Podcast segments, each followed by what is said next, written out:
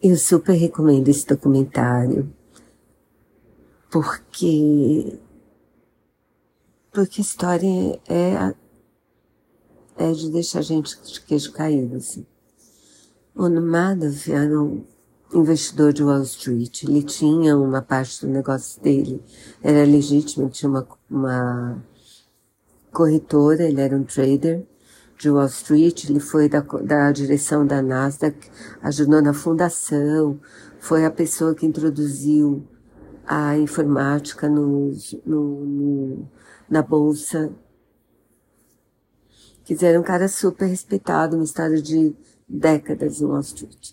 Só que desde o começo da carreira, ele manteve um negócio paralelo, que por décadas não teve nem registro, que era investir dinheiro de pessoas.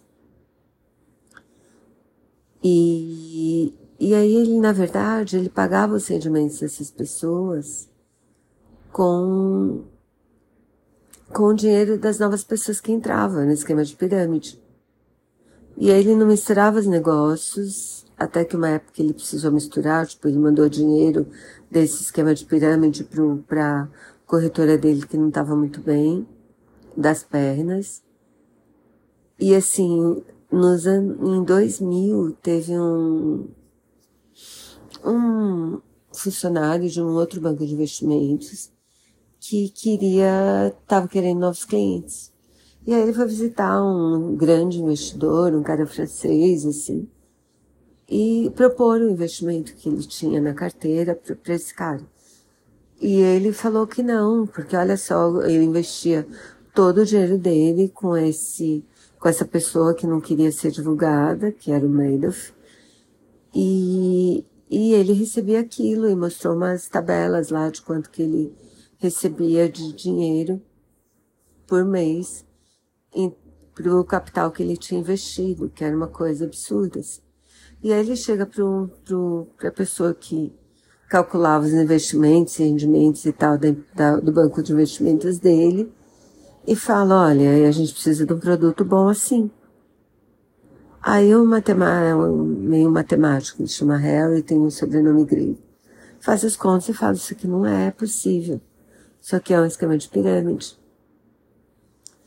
E ele era judeu, ele era super bem relacionado, Madoff, ele era super bem relacionado. Então, assim, tinha pequenas pessoas, assim, pequenas pessoas que tinham investido as economias da vida tinha grandes clientes que tinham investido nas economias da vida. Né? Tinha uma família que a gente fica sabendo que investiu 30 milhões de dólares, todos os investimentos da família, com exceção do imóvel onde a família morava, estavam com o Madoff. E aí esse Harry tenta denunciar o esquema desde 2000, ele chega a mandar um documento assim com cláusulas, tipo, quase 30 cláusulas explicando, olha, isso aqui tem de ser fraude por causa disso. Um. Por causa disso, dois. Por causa disso, três. Vinte e nove cláusulas. Explicando por que era fraude. O órgão de fiscalização do, do governo federal vai lá e legitima o negócio. Tipo assim, transforma ele um, um negócio de investimentos dele que não tinha nenhum documento em oficial. E aí, depois disso, ele ainda consegue um monte de clientes. Tipo, ele consegue bilhões, ele tem bancos que vendem os investimentos do Madoff na Europa. É, assim, é assustador. E aí a gente fica sabendo o que aconteceu com a família, o que aconteceu com a empresa, o que aconteceu com ele. Porque, na verdade, o esquema todo só cai por terra quando tem a crise de 2008, que foi aquela dos imóveis nos Estados Unidos, e aí os clientes deles fazem uma corrida.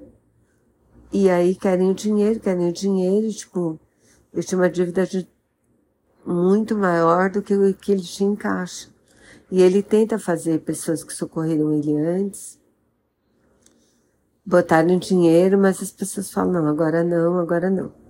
E aí ele reúne a família, conta, os filhos trabalhavam com ele na trading, e aí os filhos consultam o advogado e o advogado falou, vocês têm de denunciar seu pai imediatamente, porque senão vocês são você considerados cúmplices. Quer dizer, mesmo assim talvez vocês sejam, mas Isso é uma maneira de tentar mostrar que vocês não estão, não estavam sabendo.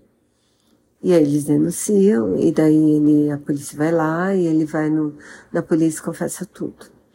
Aí ele fica um tempo de fiança, mas depois quando ele, quando ele alega que é culpado, antes da sentença ele já vai preso e não sai mais. E a gente fica sabendo assim, o que aconteceu com algumas das famílias que ele lesou, o que aconteceu com alguns, com alguns investidores, né, o que aconteceu com os bancos que, né, que fechavam os olhos para o que ele fazia, o que aconteceu com a família dele, se bem que a, a esposa dele parece que hoje vive com uma nora, numa casa boa, então a história que eles contam da esposa não, não tá no momento, tá diferente. Mas que a própria família meio rompeu, porque os filhos presos com o pai, e ela não consegue romper porque ele era namorado de adolescência. Bom, a história é maluca, mas super interessante, eu super recomendo.